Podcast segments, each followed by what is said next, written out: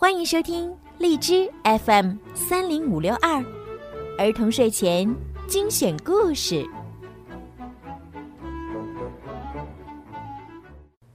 少出门，戴口罩，勤洗手，多通风。武汉加油，中国加油！亲爱的小朋友们，你们好，我是小鱼姐姐。在你们的学校教室里面，是不是有很多的电器呢？比如说电视机呀、投影仪呀这些东西。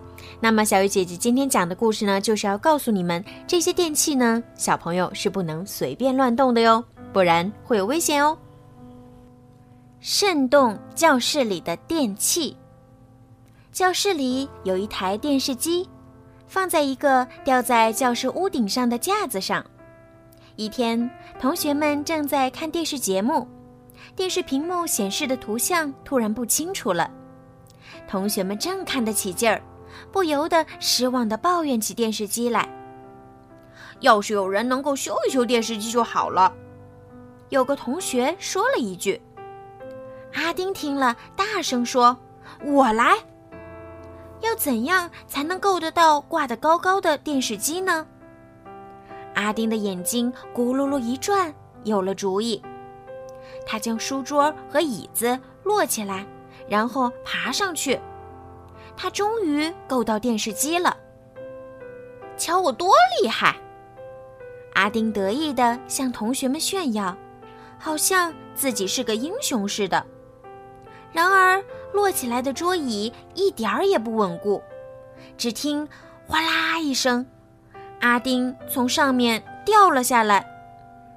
阿丁感到又疼又尴尬，再也不敢做英雄了。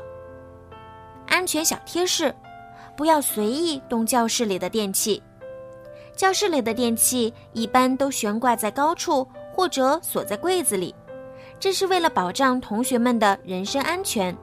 因此，不要出于好奇或其他原因去动它们。有需求，请老师帮忙。